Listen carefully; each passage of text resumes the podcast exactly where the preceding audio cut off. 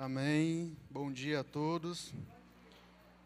Sejam todos bem-vindos ao primeiro culto do ano de 2022. Amém.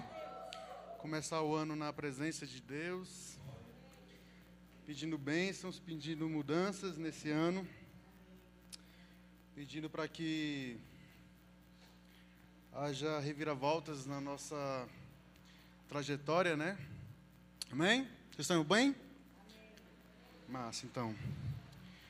Nós vamos conversar um pouco hoje, dar continuidade ao que a gente está conversando nesses últimos domingos. A gente está em Romanos, fazendo a leitura expositiva de Romanos. Nós estamos no capítulo 3. E hoje eu vou falar um pouquinho sobre fidelidade, sobre entender o que Jesus quer falar para nós nos dias de hoje, usando algumas palavras de Paulo que foram ditas há alguns anos atrás, muitos anos atrás, na verdade. Mas eu quero primeiro fazer uma oração com vocês. Feche seus olhos aí.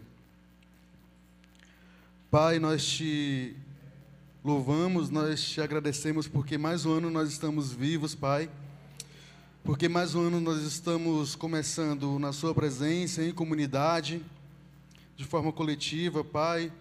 E nós oramos para que seja assim durante o ano, Pai, para que nós nos mantenhamos fortes, unidos, meu Pai amado, e com um propósito, meu Pai amado, de viver aquilo que o Senhor deseja e está preparando para nós.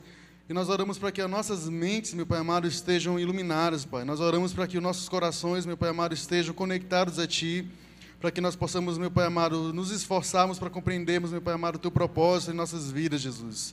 Nós oramos, meu Pai amado, para que esse ano a gente possa ser testemunhos ativos, para que a gente possa ser, meu Pai amado, canais de mudança, meu Pai amado, canais abençoadores para aqueles que estão próximos a nós, Jesus.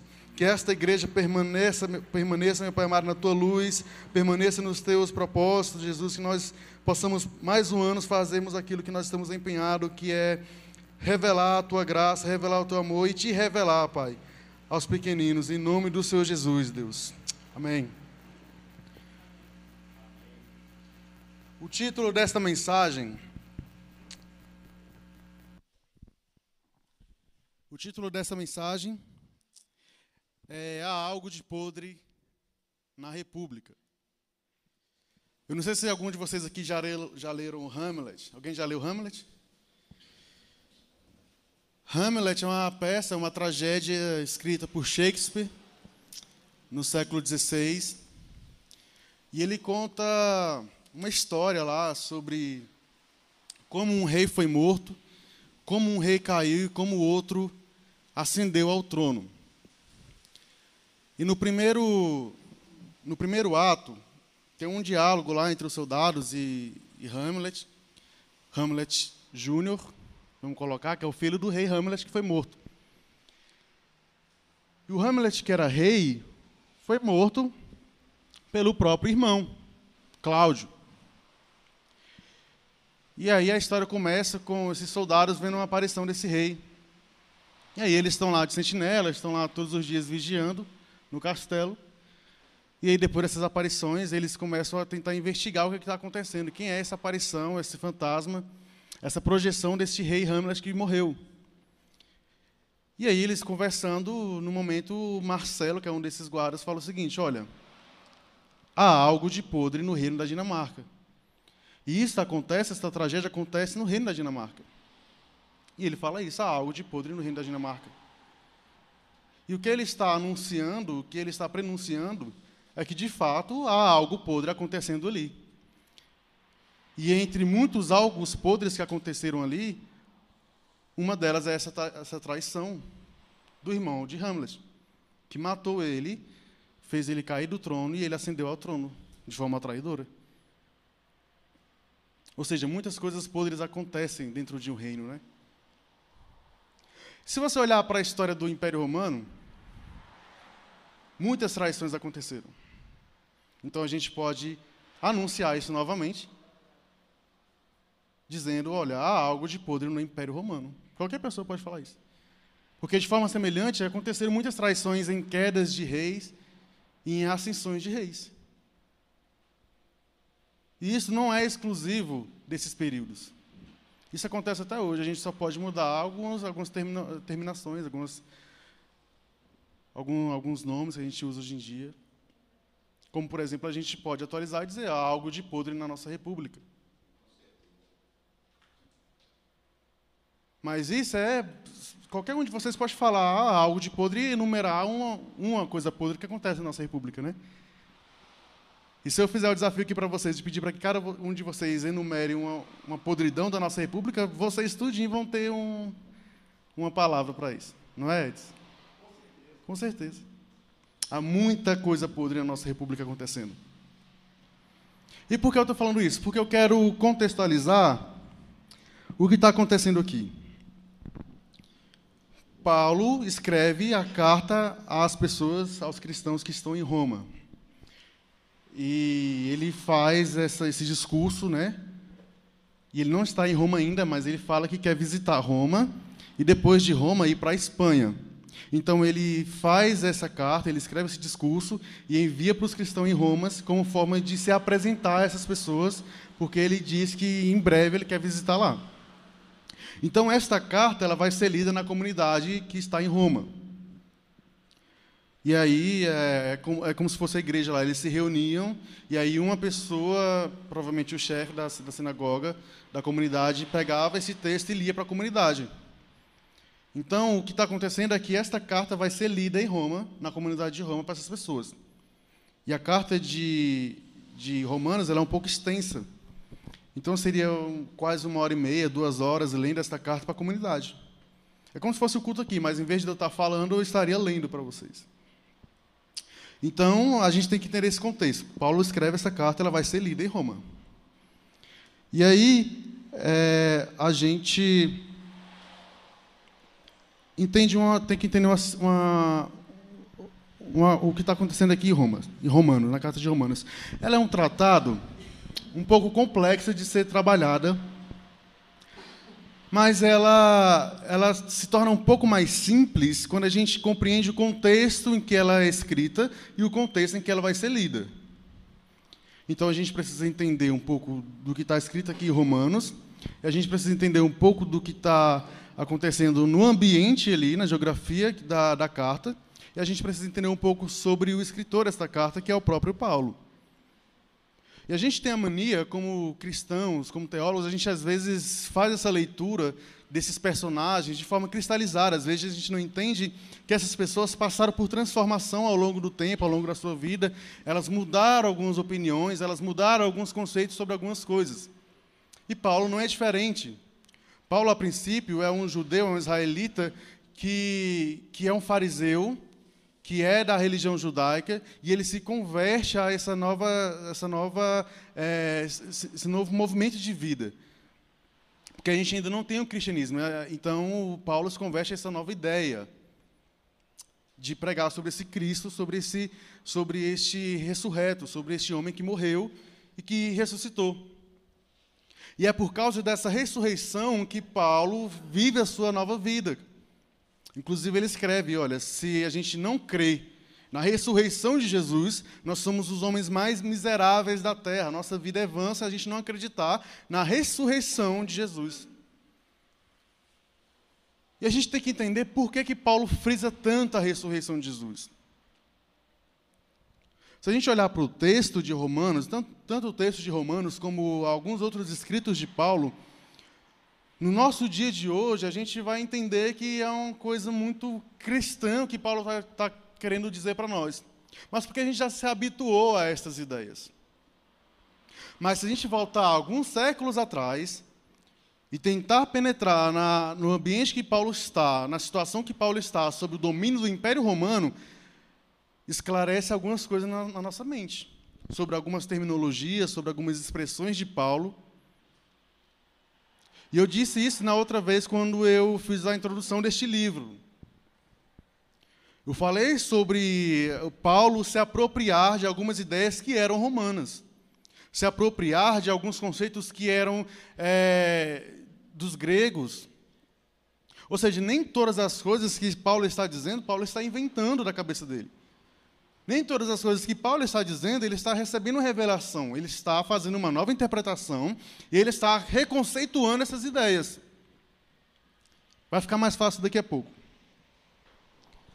Mas então o que eu quero dizer para vocês, o que eu quero trazer como mensagem é que há, há algo podre na nossa república e que a gente precisa ficar atentos e a gente precisa, como servos, como os apóstolos dos atuais dias,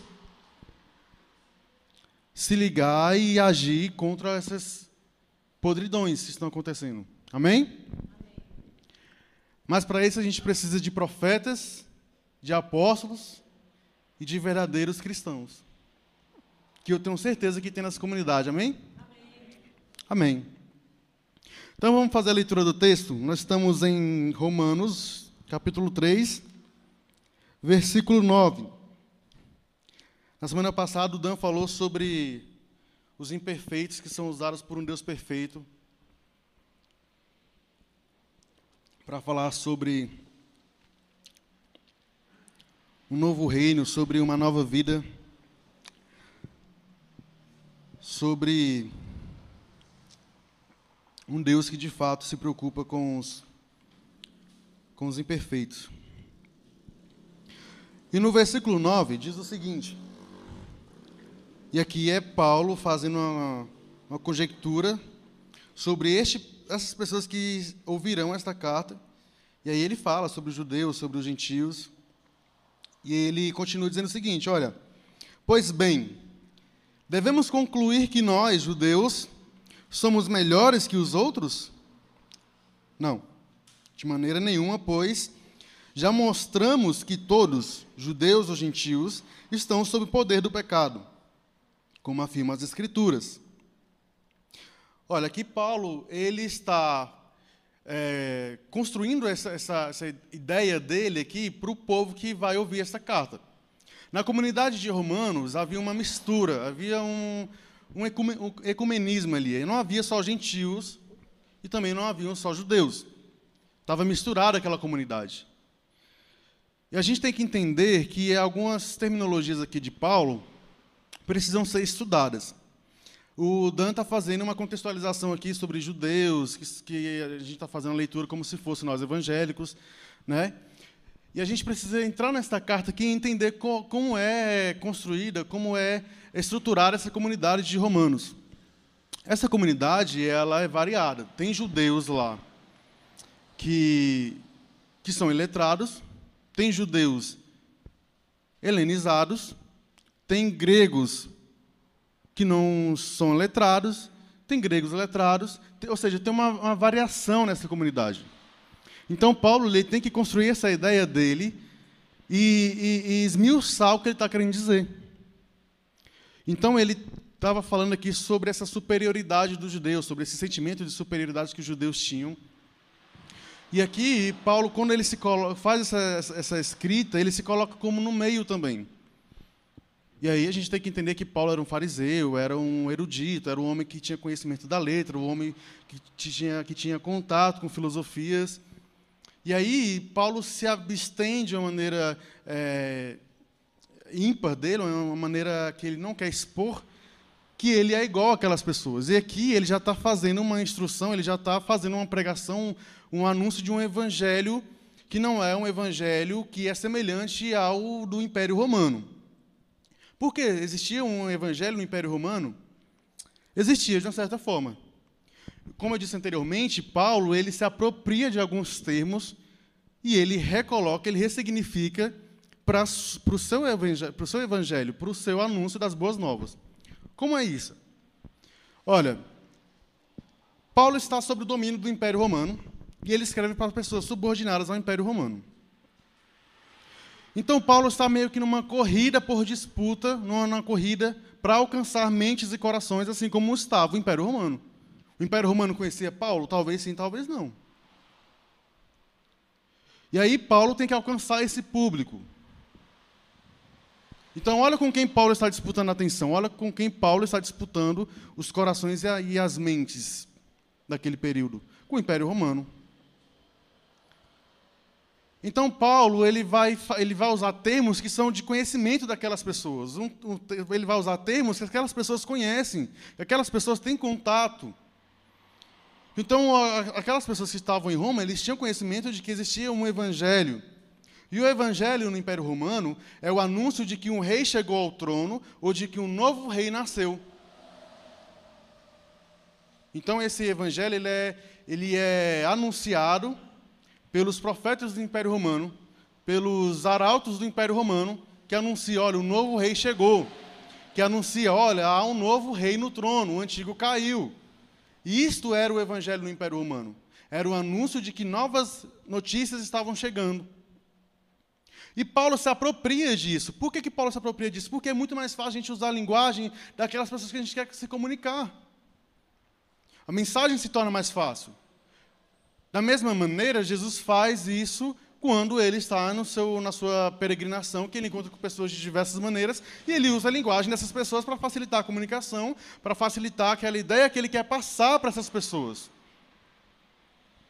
Olha, é como você encontrar com um agricultor e falar, olha, o evangelho, o reino de Deus é como uma semente, que se você joga num lugar que é ocupado por pedras, essa semente não frutifica.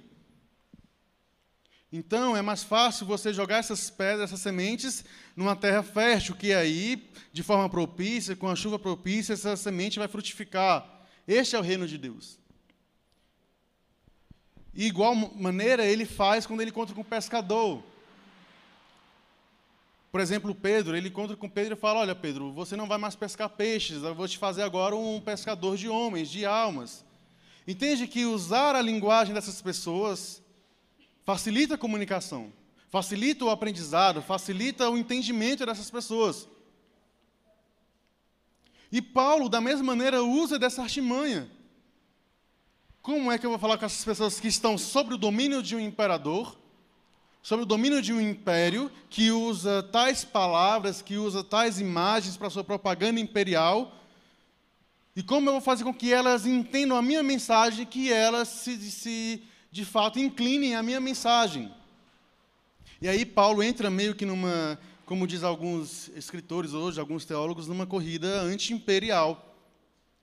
Ele quer resgatar essas mentes, ele quer resgatar esses corações para um novo reino, para o novo reino. E Paulo, quando escreve essa carta, ele não escreve na intenção de anunciar que o novo reino está chegando. Não, Paulo não está querendo viver o novo reino. Paulo já está vivendo o novo reino e ele escreve esta carta a fim de que essas pessoas entendam que este reino já chegou e que elas de fato entrem neste reino e comecem a viver com a mente nova, com a nova mentalidade, com o novo coração voltado para este reino. O que Paulo quer dizer é o seguinte: olha, existe o Império Romano e existe um novo reino de um Deus que é ressurreto, um Deus que apareceu em forma carnal em Jesus Cristo e que morreu e agora ressuscitou e que é para ele que eu vivo. Paulo não está querendo viver um novo reino. Paulo já está nesse novo reino e está convocando as pessoas que estão sob o domínio do Império Romano a viver neste novo reino. Então o que eu quero dizer para vocês é o seguinte: olha, o reino de Jesus não vai chegar, meu amigo. O reino de Jesus já chegou a partir do momento que nós nos colocamos, nos levantamos de manhã da nossa cama, preocupados em ouvir a palavra de Deus, preocupados em ouvir sobre este novo reino, preocupados em servir aquelas pessoas que vão entrar neste novo reino e que vão viver o amor, que é o amor que está em todo este novo reino. Paulo não está falando o seguinte: olha, meus amados, virá um reino, virá um reino em que derrubará este governo de opressão, que derrubará este governo que massacra as pessoas, este governo que é composto de uma falsa moralidade. Você quer entender mais ou menos como é o Império Romano? Eu vou dizer o seguinte: eles vivem de uma propaganda, como todo império dominador. Mas não é qualquer propaganda. É uma falsa propaganda. E esses impérios investem nessa propaganda. E aí, a gente fazendo um estudo aqui mais é, crítico, existem dois, duas expressões que eu gosto bastante, que é no Império, a versão oculta dos poderosos e a versão pública oficial. Na versão pública oficial de, do Império Romano, eles têm palavras que definem o Império Romano. E essas palavras têm que entrar na mente das pessoas que estão sob o domínio do Império Romano. Elas têm que acreditar nessas palavras. Elas têm que seguir, elas têm que é, espalhar essas palavras. E o mais interessante é que Paulo absorve essas palavras. Paulo não usa a palavra justiça de forma à toa. Paulo não usa a palavra piedade de forma à toa. Paulo não usa a palavra caridade de forma à toa. Essas palavras eram empenhadas pelo Império Romano em ser difundidas. O Império Romano, numa, numa, linguagem pública oficial, eles são um império que estão promovendo a paz romana. E esta paz ela tem que ser instaurada ainda que venha por meio das armas. Te lembra alguma coisa isso? Lembra, isso está vivo na nossa mente. Isso está vivo nos nossos dias. O Império Romano, ele domina de uma forma tão, de forma tão avassaladora que eles precisam modificar a imagem que está naquela, naquelas pessoas. Se você for voltar, conseguir voltar no tempo e viver naqueles dias do Império Romano, a mensagem que está sendo difundida não é de um império que massacra, não é de um império que oprime, é de um império que está difundindo entre as pessoas a justiça, que está difundindo entre as pessoas a piedade, que está anunciando às pessoas que há um, um, um rei, um imperador, na imagem do Filho de Deus.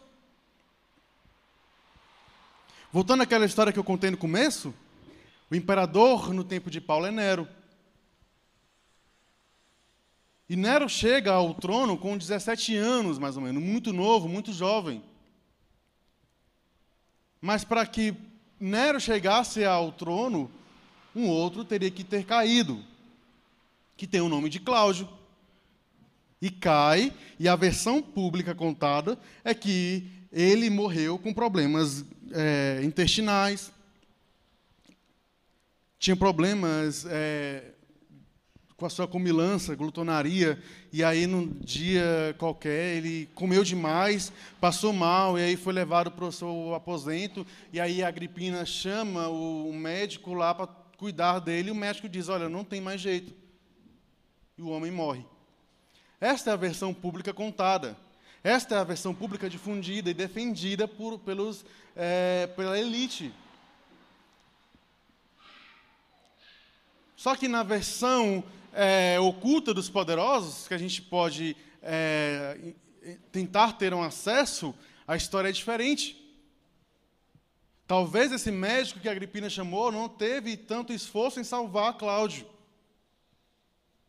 Talvez ele tenha se esforçado para que Cláudio de fato morresse, porque Agripina queria que o seu filho Nero chegasse ao poder. Porque Cláudio tinha outro filho, britânico, e ele que teria direito a ascender ao trono quando Cláudio morresse. E detalhe: a Agripina é sobrinha de Cláudio, ou seja, ela casou com Cláudio de forma incestual e aí ela quer que Nero alcance o poder antes de Britânico. Uma malandra. Uma mulher saliente. E aí Cláudio morre e Nero consegue chegar ao poder.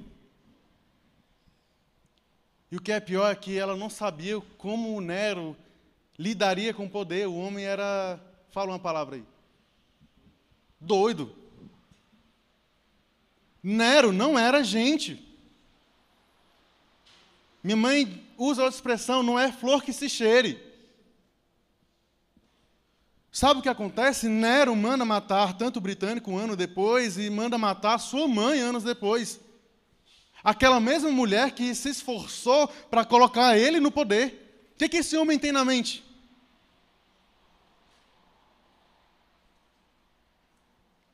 Fala se isso não está vivo nos nossos dias. parece exagero, parece exagero. Mas diante das, dos fatos que a gente vivenciou nos últimos anos, se você colocar na ponta do lápis, pouca coisa mudou. Talvez só os nomes. Então, é contra esse tipo de gente que Paulo está lutando, é contra esse tipo de gente que Paulo está disputando a atenção das pessoas. É contra esta propaganda imperial que usa essas mesmas terminologias que nós, que Paulo está lutando. O interessante é que Nero, quando Cláudio morreu e Nero subiu ao trono, ele faz com que aquela aristocracia ali consolide Cláudio como um, um, um Deus, como um homem divino. E ele, sendo o filho adotivo deste homem divino, ele se considera o filho de Deus. Então não é à toa quando Paulo, ao anunciar este evangelho, ele recorra com tanta força a essa terminologia que Jesus é o homem encarnado que desceu do céu, que viveu, morreu e ressuscitou. E que este é de fato o único filho de Deus. Este é de fato o filho do Deus que tem um reino de justiça, um reino de misericórdia, um reino de graça e que é um reino vindouro e que é eterno. Se você penetrar no contexto do Império Romano, facilita a leitura de Romanos. Porque não é um tratado simples, esse tratado de, de Romanos. Pelo contrário. E por muito tempo ele foi, ele foi considerado, ele foi lido, ele foi, ele foi trabalhado dentro de, um, de apenas é é, é, é, é, de, uma, de uma estrutura de justificação apenas. Paulo não está falando apenas de justificação. Eu consigo fazer uma leitura de que o ponto principal do Tratado de Romanos não é sobre justificação, é sobre fidelidade. Porque é sobre fidelidade que Paulo está falando aqui em todo o tempo. Véio. E é sobre fidelidade que Paulo quer é, trabalhar naquela comunidade. Porque a gente está no Império Romano, onde nós temos os termos de Deus sendo trabalhado, filho de Deus, que agora é Nero, a gente tem um reino onde tem cultos feitos aos imperadores. Então, se você olhar para o passado, isso fica mais complicado de, de ser vivenciado. Porque olha, olha a, a situação. Paulo escreve para uma comunidade que está em Romanos, uma comunidade que está é, é, vivendo sobre as ideias do, de Jesus Cristo, o ressurreto, mas que em, em vários momentos ele se confunde nos cultos. Eles cultuam a Jesus Cristo ou eles cultuam a Nero, filho de Deus? De Cláudio, o homem divinizado. Entende que o Império Romano ele quer penetrar naquelas mentes, naqueles corações, de maneira forte, de maneira contundente, de maneira que é, é, cristalize na mente das pessoas que aquele império é um império de justiça, é um império de piedade, é um império que não permite, que não aceita rebeliões. Eles têm que viver para o Império Romano e eles têm que ser devotos ao Império Romano. Aí você vai falar, ah, mas no Império Romano eles permitiam cultos a vários deuses. Ah, mas no Império Romano era tido como o império dos homens livres. Eles não eram tão livres assim.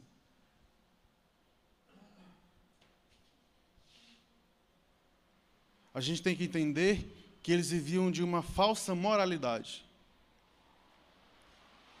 Eles difundem essas ideias, eles difundem essas palavras, mas por trás das cortinas, nos bastidores, eles promovem leis, que eles promovem é, direitos que são falsos para essas pessoas. Na verdade, eles promovem dois tipos de leis: uma para o povo, para os pobres, e outra para os ricos. E parece com os dias atuais, né?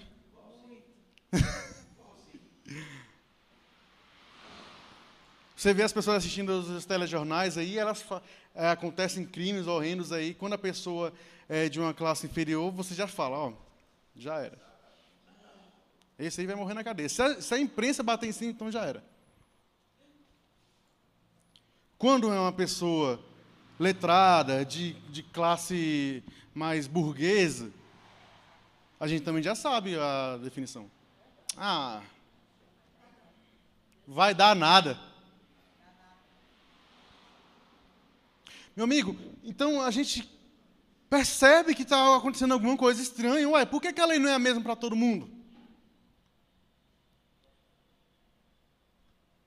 Por que a Constituição diz que todos são iguais perante a lei, mas na prática isso não acontece? Então você tem que fazer um, um exercício de tentar olhar por trás da cortina. Diga, meu amado.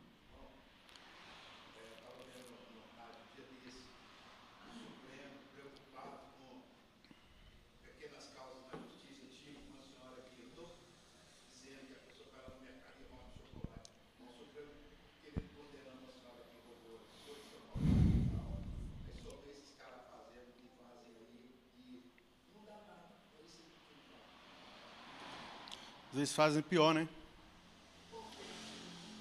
Então, é nesse contexto que Paulo está escrevendo Romanos. É sobre este império, é sobre este imperador que Paulo está escrevendo Romanos. Então a preocupação aqui de Paulo não é sobre justificar o judeu ou o grego. É sobre disputar fidelidade. E é por isso que para Paulo o reino de Deus não vai chegar, já chegou. E é por isso que ele escreve para os romanos dizendo o seguinte: olha, é, Deus não disputa reino. Ou você serve ao imperador romano, ou você serve a Deus. E aí Paulo, nessa escritura, nessa, nessa escrita, nesse discurso, ele vai recorrer aos profetas, ele recorre ao salmista ele recorre à Escritura. Eu digo a você como é importante a gente conhecer os profetas dos nossos dias, os profetas que morreram, os profetas que nos alertaram sobre governos safados. E que a gente, tendo acesso, tendo como acessar esses profetas, tendo como acessar essas profecias, a gente ignora. E aí é que acontece o erro da gente cair nas palavras dos falsos messias. Que se levantam também com a falsa propaganda de que servem a Deus.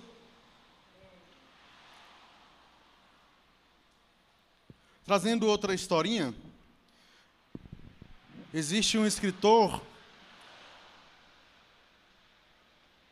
se não me engano é Erasmo de Roterdã, se não for o que vai me corrigir, que escreve, na verdade não foi Erasmo não, mas acho que o que vai lembrar, sobre monarquia, o nome do tratado. Já leu Monarquia? E aí, ele, neste tratado, ele fala sobre uma, um novo governo utópico que ele imagina que seria o governo ideal para o mundo. E como é esse reino que ele imagina? É um reino do mundo todo, o um único reino governado por uma única pessoa. E aí ele vai discorrer sobre essa ideia. Por que, que ele acredita que, esta, que, este, que essa forma de governo é o governo ideal?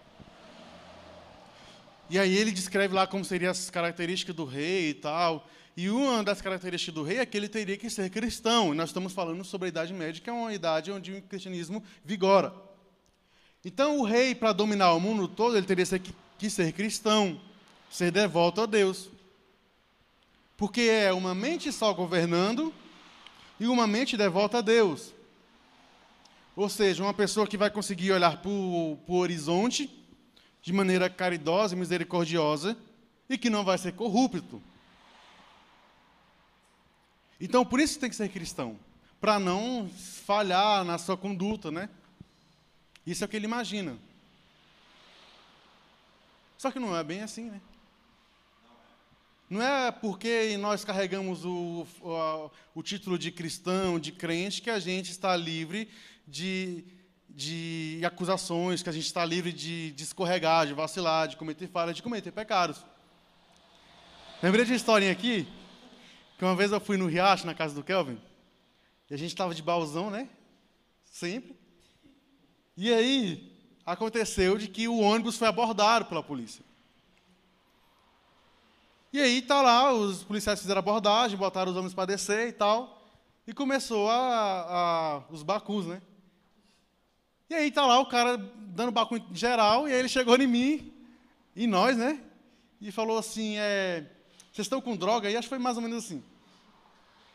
Aí eu, era crente na época, né? Eu falei, não, mano, não uso, não uso droga não, sou da igreja.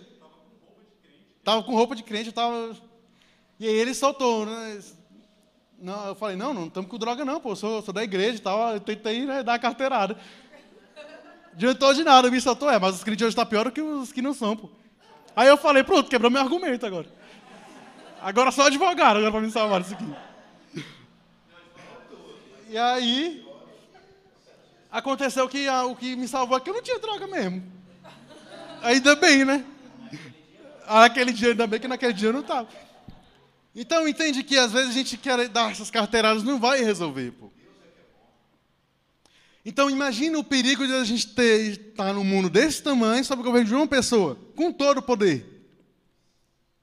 Os caras dominam um, um país, pô, já faz esses negócios, né? E da mesma maneira é o Império Romano, cara. Da mesma maneira, esse imperador que está é, fazendo esses trambiques por trás da cortina e anunciando coisas diferentes para as pessoas querendo gerar nessas pessoas a credibilidade para o império. Mas a real é que tanto no império romano como neste reino da Dinamarca havia podridão. Pô. E da mesma maneira, nos dias atuais, na nossa República Federativa do Brasil, existe podridão. E o pior é que aqui é a, esse conceito cristão elegeu um presidente. Da mesma maneira, esse conceito cristão quer adentrar no Supremo Tribunal Federal. Meu amado, não é porque você é crente que você vai resolver a a, os problemas de um país laico, de um país cheio de pessoas diferentes. Pô. É o que Paulo está fazendo aqui, escrevendo para essa comunidade que é cheio de pessoas diferentes.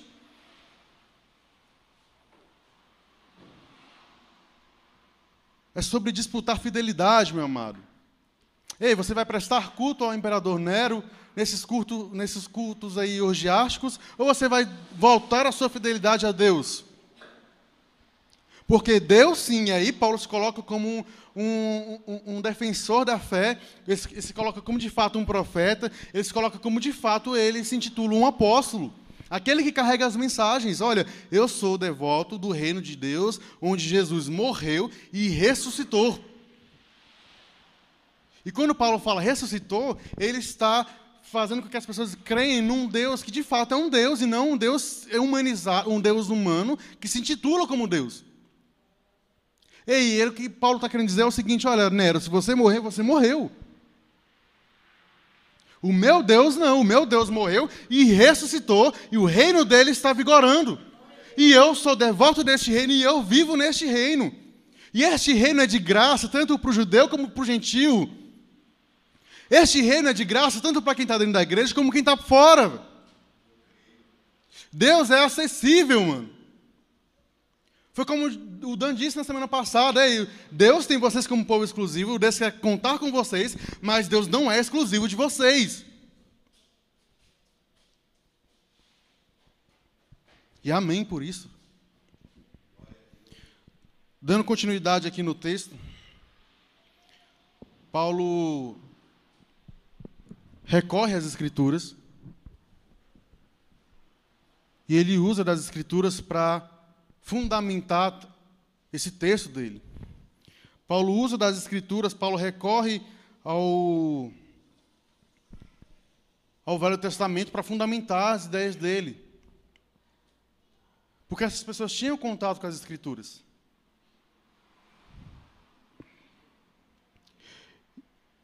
E eu oro, meu amado, para que nós, como igreja, possamos valorizar demais as Escrituras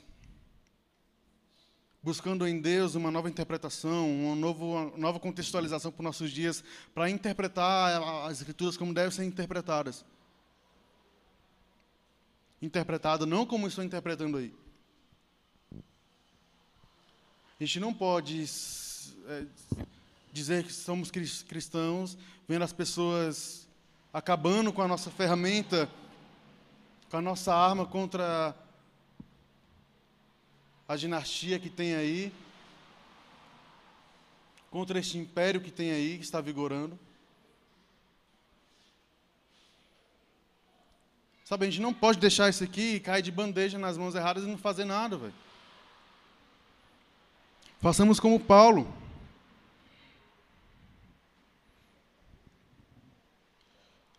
Vamos valorizar o que é nosso, pô. Ou então a gente vai padecer nesse inferno que a gente se encontra. E a gente vai viver enxugando gelo. 2022 chegou, pô. Agora nós, como cristãos, temos que agir, temos testemunhos ativos de uma mudança. E eu quero mudança para esse país. Outubro está aí, pô. Está pertinho. Amém? Kézia, segue aí. É isso aí mesmo, né? Como está escrito, não há nenhum justo, nenhum sequer. Não há ninguém que entenda, ninguém que busque a Deus. Todos se desviaram, tornaram-se juntamente inúteis, não há ninguém que faça o bem, não há nenhum sequer. Sua garganta é um túmulo aberto, e com a língua enganam. Veneno de víbora está em seus lábios. Essas frases estão entre aspas porque são frases que Paulo está tirando da, do Velho Testamento. Pô. E fugiu a palavra, não é Velho Testamento, é Bíblia hebraica. Pô. Então Paulo está recorrendo à Bíblia hebraica para trazer essas palavras dos profetas, dos salmistas, para os dias dele. Fazendo uma contextualização, pô. Torá, pô. Torá não, Tanakh, né? Tanakh. Ou seja, Paulo não se, des, se desvincula do passado dele. Paulo sabe do passado dele. E Paulo sabe que o passado dele é o mesmo dessas pessoas, para quem ele está falando. Para esses judeus que estavam lá, que, se, que tinham se desvinculado do passado deles. É como se Paulo estivesse dizendo o seguinte, cara, vocês estão caindo no erro que vocês sabem que estão errados, pô. Vocês conhecem essas palavras. Vocês leram a, a, a Bíblia. E vocês estão caindo na falha que vocês conhecem, pô. E aí vocês depois querem desfrutar de uma superioridade que não existe? Vocês, judeus, querem desfrutar de uma superioridade que não existe? Isso é hipocrisia, pô. Ou vocês servem a Deus, ou vocês vão servir ao Império Romano. Os dois não vai dar. Então, meu amado, a gente tem que tomar muito cuidado, sabe, nos dias de hoje. A gente tem que tomar muito cuidado com o que é divulgado, a gente tem que tomar muito cuidado com o que é, é exposto nas mídias para nós. Pô. Contestar. Contestar, velho. Tem um professor, um filósofo, que quando ele dá palestra, antes de começar, ele fala o seguinte: olha, que vocês aproveitem do que vai ser dito aqui, que vocês é, escolham o que vocês querem aceitar e o que vocês querem rejeitar, e que vocês pensem livremente. De certa maneira, tem que ser o cristão, pô. Não é porque uma coisa é dita por, uma, por um pastor, por um teólogo, que tem que ser aceita, tem que ser questionada.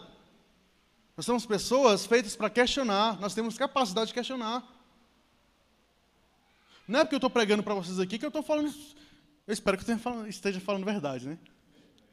Mas que vocês são livres para questionar. Vocês são livres para olhar, fazer a leitura do contexto que nós estamos e julgar se isso de fato serve para você ou não. Então Paulo escreve nesse sentido: olha, vocês conhecem véio, a palavra. E vocês sabem que o contexto que vocês estão está sendo um contexto de disputa entre fidelidade, pô. Você vai preferir ser fiel a Deus ou ao Império Romano? Escolha, pô. Só não vivem em dois caminhos numa hipocrisia, velho.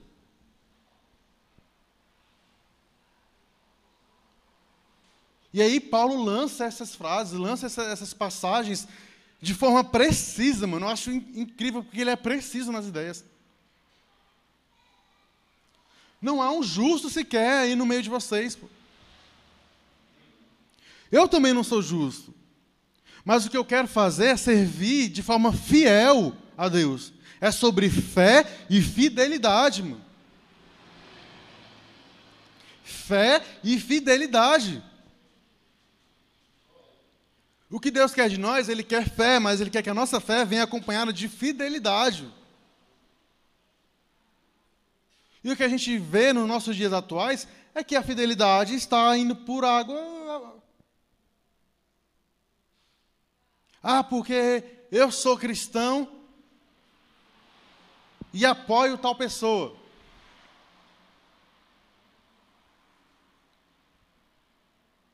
Cara, é, é uma, uma pena, viu, velho? Aí nós estávamos conversando aqui mais cedo, aí o meu falou, queria que 10% das igrejas do Brasil fosse com essa mentalidade da coletivação. Caraca, mano, que profetário que o bicho deu, velho. Só 10%. Eu falei, eu olhei, falei pro Samuel, vai 10% da fazer um bagulho louco. 10% a gente faz um estrago, mano. E aí eu lembro daquela passagem que está em Atos, ah, porque aqueles cristãos Aqueles cristãos chegaram até aqui, velho. E mudaram o mundo. Eu queria que tivesse gente para olhar para nós e falar: olha, esses cristãos chegaram até aqui, velho. E mudaram para o país. Nós, como cristãos, como os arautos do reino, como mensageiros da palavra, a gente quer difundir a palavra para as pessoas. Mas o que a gente mais quer é que a graça de Deus alcance essas pessoas, pô. Quem for de Jesus, que seja de Jesus por inteiro, velho. Quem for de Jesus, que seja de Jesus com fidelidade, mano. Eu não renuncio ao meu Jesus diante de circunstância nenhuma. Eu não renuncio ao meu Jesus que morreu e ressuscitou por mim por circunstância nenhuma. Por lei nenhuma, por determinação nenhuma. Mas infelizmente muitos de nós já caíram, pô. Muitos de nós já se renderam.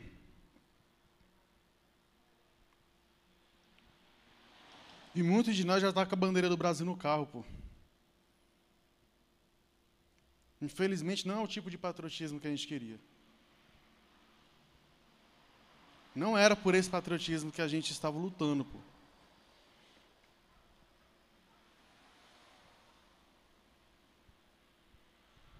E aí, como disse um, um poeta,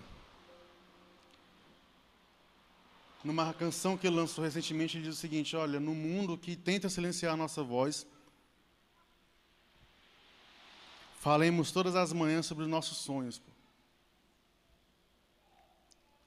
E eu faço uso dessa expressão aqui no amanhã de hoje, para que a gente volte a sonhar da maneira correta. Para que a gente volte a sonhar da maneira correta, para que a gente volte a lutar com nossas forças por nossos sonhos, velho. E a gente vai ter que lutar como de fato cristãos lutam, pô. Nem que seja dando sangue, velho. Não deixando passar nada, pô. Não vai passar preconceito, não, mano. Não vai passar desrespeito à educação, não, mano. Não vai passar desprezo a gênero nenhum, mano. Não vai passar opressão nenhuma, mano. O papai está voltando, pastor. E nós, como testemunhos ativos, nós vamos ser participantes desta mudança e desta virada. E aí, lá na frente, você pode ter o orgulho de falar para sua descendência que você participou disso, dessa mudança, que você não foi conivente com ideias de massacre e de opressão, que usava da falsa moralidade e que usava do nome de Deus para fazer o que é errado. Vai, Edson.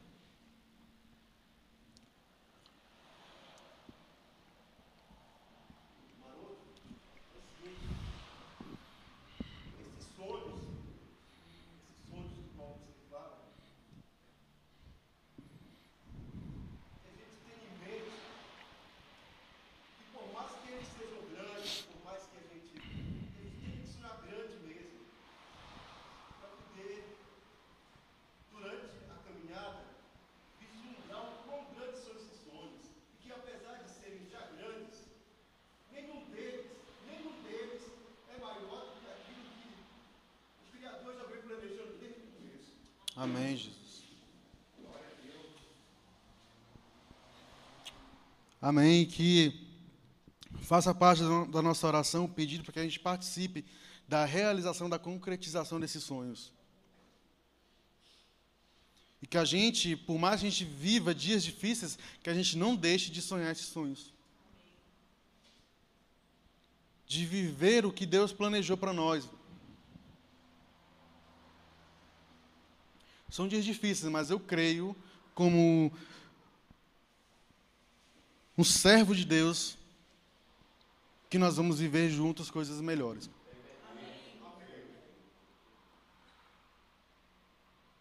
Porque Jesus, ele não morreu em vão.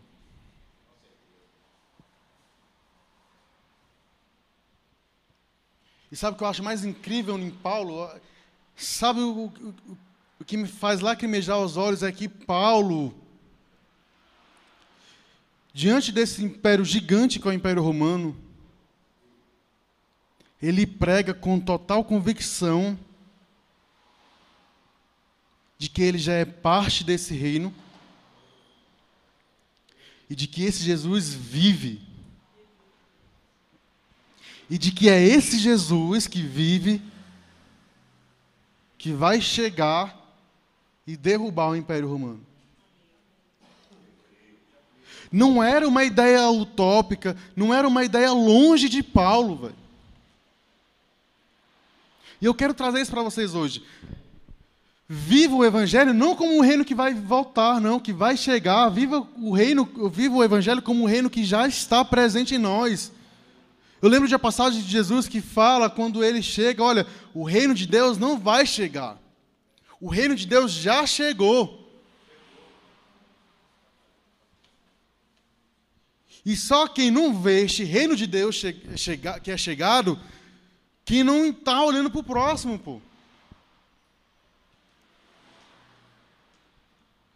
É magnífico, parece que Paulo está fora da realidade, não é, pô. É as pessoas que não conseguem enxergar a realidade de Paulo. E o nosso esforço como uma comunidade coletiva, uma, uma, comunidade que prega a graça de Deus e o amor de Deus, é que a gente possa se empenhar em mostrar que o reino de Deus já chegou para as pessoas. Meu amigo, se tu está em dificuldade, você não está em dificuldade sozinho, não, velho. Eu estou com você nessa peleja, eu estou com você nessa batalha. E para os hebreus daquele tempo, eles diziam que Deus era de fato o Senhor dos exércitos, pô. E uma vez eu vi, acho que fora sendo falando, Deus é Deus dos exércitos e não da guerra, pô. Ele é Senhor do exército e não da guerra, ou seja, ele está com um exército. Jesus está com nós, amados. Louvemos a Deus. Cantemos louvor a Ele, mesmo que a gente esteja em dificuldade. Olha, nós estamos em dias difíceis, mas nós vamos vencer juntos. Porque Senhor é o nosso Senhor Jesus. E o mais incrível é que quando Paulo escreve e fala, olha, eu sou servo do Senhor Jesus, o que ele está dizendo é o seguinte, olha, eu sou servo desse Quírios aqui, ó, que morreu e ressuscitou. Não desse Quírios aí, que é humano, que quando morrer vai pelejar, vai, vai, vai se desfazer em pó no túmulo. Cara, eu acho incrível o jeito que Paulo está falando para os romanos. Olha, eu não faço mais parte desse império aqui, velho. Eu sou de outro e eu estou convocando vocês a viver neste império aqui. E este império aqui não tem falsa propaganda, velho.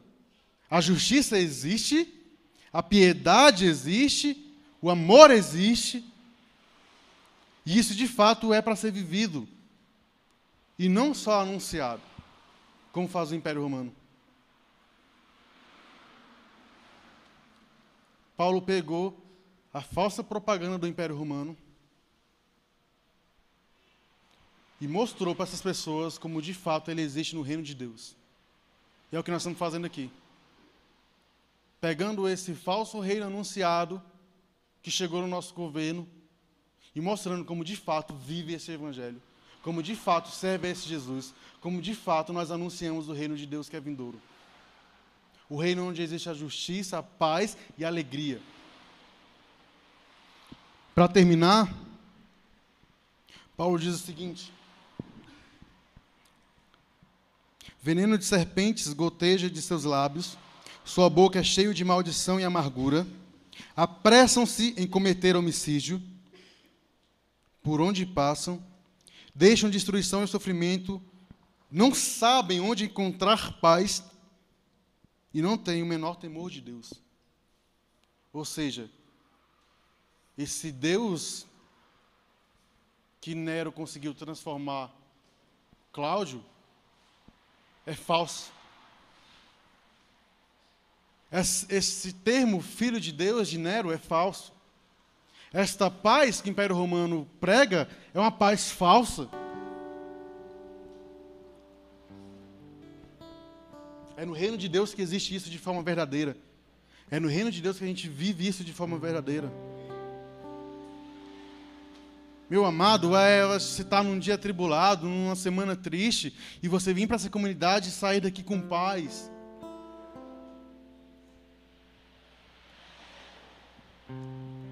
É ver pessoas que estão empenhadas em falar de justiça e viver justiça e trazer justiça para essa cidade, para este país, para as pessoas que estão aqui é nos empenharmos em todas as manhãs de domingo, sairmos aqui energizados, recarregados, cheios de combustível para espalhar alegria na semana, velho. Nós acabamos de vir de, uma, de festas aí, velho. E muita gente teve anos difíceis. Mas quando a gente se une, se junta com a família, a gente vive esses dias felizes, velho. A gente volta a ter ânimo para planejar o nosso novo ano. E aí tem sorrisos e tem abraços. A gente esquece das nossas lutas. Véio. E o que Paulo está fazendo aqui é convocando as pessoas para serem recarregadas. Voltem sua fidelidade para Deus. Para corrigir a postura de vocês. Não se apeguem à lei.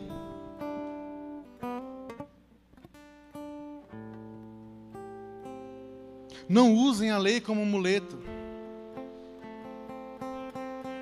Ele vai terminar dizendo o seguinte: é evidente que a lei se aplica àqueles a quem ela foi entregue, pois seu propósito é evitar desculpas e mostrar que todo mundo é culpado diante de Deus. Pois ninguém será declarado justo diante de Deus por fazer o que a lei ordena. A lei simplesmente mostra quantos somos pecadores. E Deus sabe que eu, que você é pecador que eu e você é falho. Deus sabe disso. Assim como também sabia que Davi era pecador e era falho. Mas, mesmo sendo falho, Davi se empenhou em ser fiel a Deus, velho. Nas igrejas aí pregam Davi como, ah, Davi e tal. Eu olho para Davi como um homem falho, velho como um homem pecador que às vezes foi muito safado. Ué, se você ler a Bíblia, está lá, ué, a personalidade de Davi. Mas eu vou fazer o que se Deus escolheu se agradar com a fidelidade desse homem? Paulo é um homem coletivo, de consciência coletiva, e ele sabe para quem ele está falando, ele sabe que o público dele é variado, é cheio de pessoas diferentes. E Paulo fala: olha, não adianta vocês se apegarem à lei e querer usufruir disso daí para benefício de vocês. Véio. Vocês são falhos, são pecadores. E a lei que vocês usam de moleta aí para se mostrar bonzinhos só mostra o quanto vocês são pecadores. E aí Paulo, naquela linguagem jovial dele, diz o seguinte: não é sobre a lei, é sobre fidelidade. É sobre ser fiel a Deus mesmo não tendo lei. É ser fiel a Deus não seguindo as ordenanças, as ideias, as ideologias de um governo que fala que está em nome de Deus. É sobre você ser fiel a Deus além disso tudo, velho. E eu oro para que neste ano de 2022 nós sejamos fiéis a Deus. Não é sobre ser perfeito, é sobre ser fiel. Também não é usar isso como fundamento para a gente falhar todo dia, né? De forma proposital. Deus quer que a gente ande em retidão, véio, em justiça. Deus quer que a gente ande promovendo paz, promovendo alegria para as pessoas. Vivendo este evangelho para o reino de Deus de forma fiel a Deus. Tanto faz ser você judeu, tanto faz ser você grego. É sobre você se dispor de fato. Se você diz que é servo de Deus, então seja fiel. Fiquem de pé, igreja.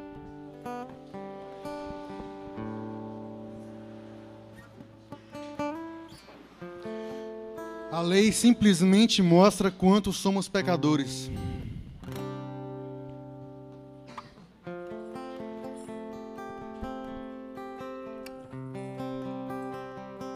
Quando eu olho para essa comunidade, eu vejo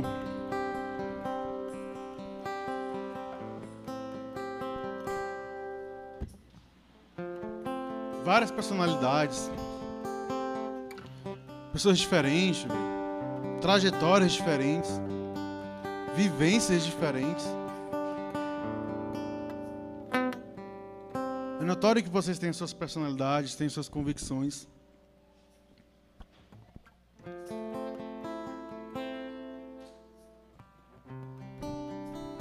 E eu sei que Deus há de trabalhar na vida de vocês, na história de vocês. Mas é preciso fidelidade, meu irmão. Não uma fidelidade cega, uma fidelidade consciente. Um serviço a Deus consciente. Não é só entregar pão. É entender por que nós estamos entregando pão. É entender o que está levando as pessoas a vir buscar esse pão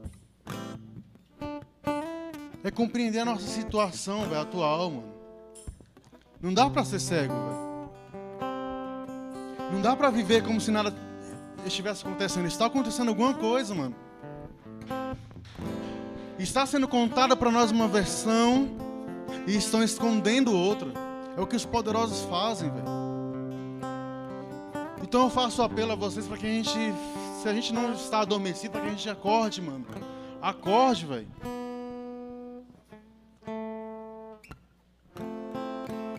Cara, e olha o. Oh, 10% das igrejas do Brasil é muita gente, velho. Oh, Jesus começou com 12, pô. Com 12, velho. E depois 70, mano. É gradual, velho. Mas é fazer o trabalho bem feito, bicho. É o evangelho da comensalidade, é sentar junto, é comer, entender a história, é conversar, dialogar, é sintetizar as ideias, mano. É este evangelho que vai dar certo. Pô.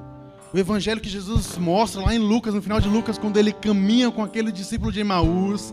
E aí esses caras chamam ele, olha, vamos jantar lá com nós. E aí Jesus vai, come de graça, mas ele deixa uma semente no coração daqueles homens. Jesus some e aqueles cara falam o seguinte: olha, por acaso não argiu o nosso coração enquanto aquele homem falava. Ei, o evangelho tem que arder no nosso coração a ponto de nos mover nos dias de hoje. Nos mover contra injustiças, nos mover contra ideias que são pregadas que não são condizentes com o evangelho, nos mover contra as pessoas que estão morrendo de fome na rua. É o irmão que precisa de um cadastro ali para receber o benefício do, do, do, governo, então vamos cadastrar o irmão. Não vamos ficar cego a isso, não, velho. É emprego que o irmão precisa, vamos nos mover para que este irmão consiga um trabalho. É assim que o evangelho se move. Não é a gente se reunir aqui e esquecer o nome um do outro e só chegar e ver ele no outro domingo, não.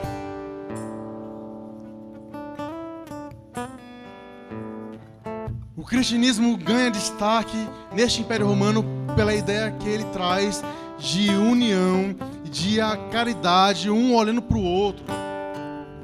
O culto agora se faz com o próprio Deus presente no meio de nós. Porque foi o que ele disse: se existe dois ou três se reunindo em meu nome, então eu estou no meio. Então Jesus está aqui no meio com nós. É o Deus que está presente, é o Deus que faz a nossa, o nosso pelo arrepiar, é o Deus que arde nosso coração. Então, igreja, em 2022 nós vamos lutar para trazer um novo significado para o nosso conceito de cristãos evangélicos. Nós somos os cristãos que de fato promovem a justiça, promove paz e promove a alegria para a população. Em nome do Senhor Jesus.